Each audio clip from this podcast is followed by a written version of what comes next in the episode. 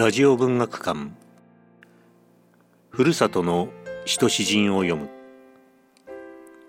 現在弘前市立郷土文学館では企画展追憶と郷愁の詩人一戸健三が開かれています。一戸健三は明治32年に弘前市に生まれ大正から昭和にかけて青森県師団の中心的役割を担った詩人です。今年のラジオ文学館は詩人一戸健三を敬愛した詩人評論家の聖堂六郎が書いたふるさとの使徒詩人を朗読します。原作を一部省略訂正してお送りします。今日は第25回北畠八尾はじめに来る人を朗読します。どうぞお聞きください。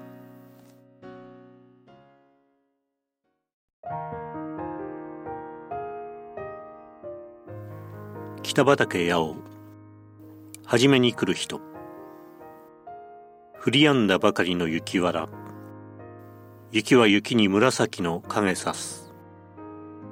巡らす山並みを開けばもっと向こうの向こうまではっきり見えそうな聞こえそうな曇らすもの一切雪が吸って白い。あそこを初めに来る人は誰だろう。聞いた。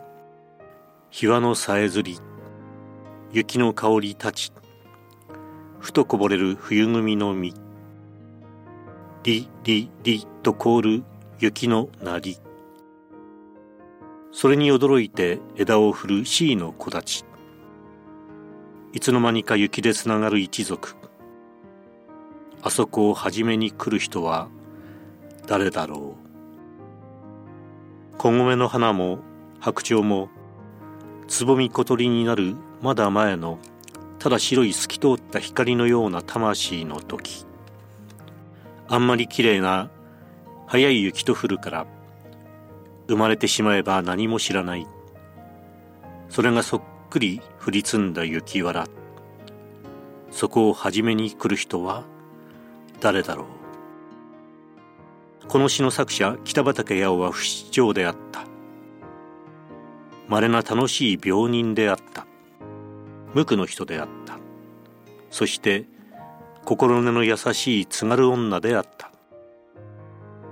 北畠八尾はユニークな童話作家として戦後になって精力的に作品を発表したが八尾の童話ほどふるさとの匂いのする童話を私は知らない。秋田宇尺はどちらかといえばインターナショナル風で津軽の風や匂いはしない。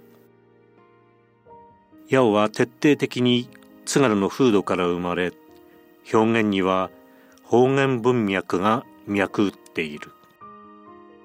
青森県出身の文学者でこの人ほど津軽と青森を愛した人はいない。特に雪を思い雪を愛した。北畠八尾は明治36年青森市の材木商の家に生まれた。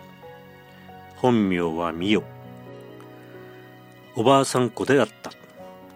父は元管理で学問好きだったので八尾も文学少女として成長し青森女学校時代に詩や文章を作って東京の雑誌に投稿して小学校4年の時主婦の友の検証に当選し19歳の時は婦人クラブに北原白秋の線で詩が特選になるなど才能を早くから発揮した。詩は生涯書き続けた。八尾がカリエスを病んだのは20代の初め実践女子専門学校。現在の実践女子大を中退し郷里の小学校の代用教員をした頃である。しかし上京して作家の深田久也を知り結婚したが間もなく離婚。その間に多くの文学者の知遇を得文学修行に恵まれ旧夜の苦しい時は大作をし津軽の野面明日なろうオロッコの娘などを書き旧夜の名で発表された。戦後彼女の詩が新潮婦人公論などに発表され歴帝の同人でもあった。右の詩は婦人公論に発表された作品で詩そのものとしても優れているが八尾文学の源泉を成しているものである。この詩について伊藤新吉は気候ふるさとの詩の中で次のように表現している。雪の上を最初に渡ってくるものは何か。最初の人季節の前触れこの詩に漂うものはすべてほのかである。北畠八尾の文体は不思議に柔軟で屈折があり発想は鮮やかに飛躍し変転する。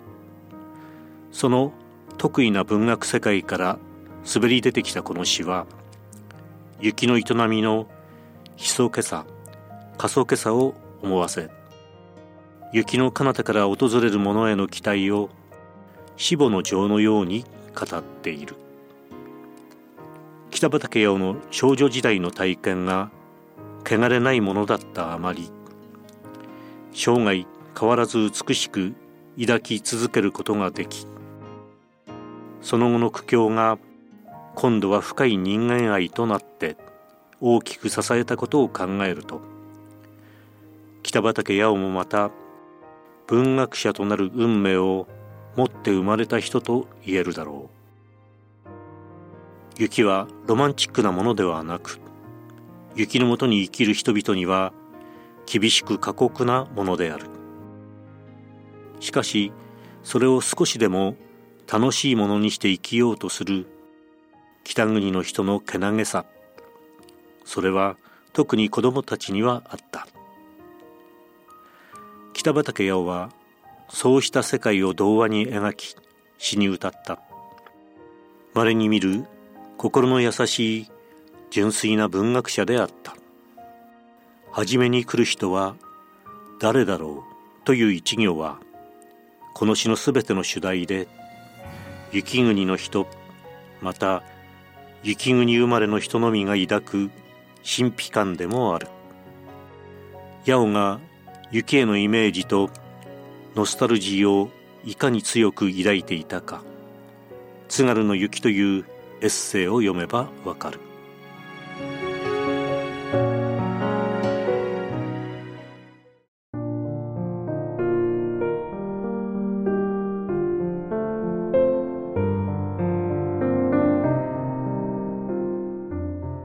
ラジオ文学館ふるさとの詩と詩人を読む。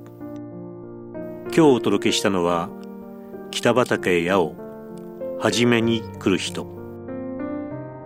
朗読は串引陽一でした。